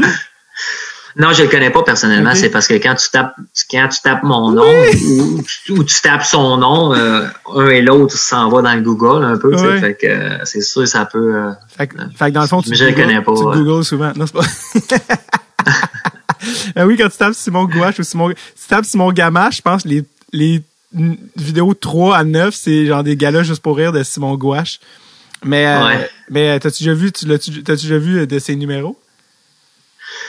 Euh, non, non, je, devrais parce que j'aime ça l'humour. J'ai toujours aimé l'humour. Même quand j'étais jeune, je rêvais d'être comédien. Fait que je devrais prendre le temps d'y aller. Ouais, dans le fond, merci. Je vais aller prendre le temps de, ah, non, mais c'était pas une reproche. C'est juste que ça me fait tellement rire que comme l'algorithme euh, Google, puis le fait que, les, que lui, souvent, il s'est fait appeler Simon Gamache, que des gens, étaient comme semi-connus, mais là, depuis, euh, je pense, un an ou deux, en tout cas, il y a une vidéo sur le il y a un de ses numéros sur le CrossFit qui avait été un gros hit sur Internet puis qui l'avait fait connaître encore plus. Fait que c'est pour ça que je prenais la, la chance de te demander si tu connaissais ton presque homonyme qui est Simon Gouache. Ben, Ouais. Mais mes enfants m'en parlent aussi comme si j'étais supposé de le connaître. Non, non, on est deux personnes différentes. Là. Qu'est-ce qu'ils t'ont dit, tes enfants, sur euh, Simon? C'est- dernièrement, là, j'essaie de me rappeler exactement. Là, c'est dans une, je peux pas te dire exactement, Ah, mais ils ont, ils ont mis le nom sur la table. Puis euh, je les ai dit, non, non, on n'est pas dans la même famille. Là, c'est pas pareil. Là. C'est- C'est drôle. Parce que Simon, il allait, avant d'être humoriste, il allait à l'école avec ma sœur. C'est pour ça que moi, je le connais de, quand il était jeune. Puis justement, c'est un gars qui jouait au hockey puis qui suivait beaucoup ça. Puis je pense que son père avait des billets de saison pour le Rocket de Montréal. Fait que lui, il a regardé ça. Il sait, lui, savait qui est Simon Gamache. C'est pour ça que de te faire appeler Simon Gamache puis de finalement, toi, devenir connu. En tout cas, bref, il y a comme un cycle improbable dans tout ça. Simon Gamache, joueur Yes, de hockey. sir. Et non, Simon Gouache, humoriste. Merci vraiment d'avoir pris le temps de venir nous jaser à Dressel Tape. T'es, euh, un nom euh, qui revient souvent dans les discussions de hockey. On a un groupe, là, puis les gens... On a des, des, des référents de Simon Gamache, ça revient. T'as marqué l'imaginaire euh, collectif euh, des fans, puis euh, j'espère que t'es fier de, de- de la carrière que t'as eue, parce que c'est assez impressionnant. Et surtout, je sens que le feu n'est certainement pas éteint, mais qu'on est à une petite shot d'huile ou du, sa- peut-être du sapin qui a séché rouge, ça fait vraiment grisonner euh, de te revoir dans le monde du hockey euh, parce que je sens que c'est ta passion. Les assurances, out! non, non, mais euh, merci énormément, Simon, d'avoir pris le temps. Ça a été un, un plaisir. Puis euh, bonne chance pour la suite. J'ai hâte de te revoir dans le hockey. Un gros merci, euh, David. Bonne chance pour votre émission. Un gros merci encore. Merci.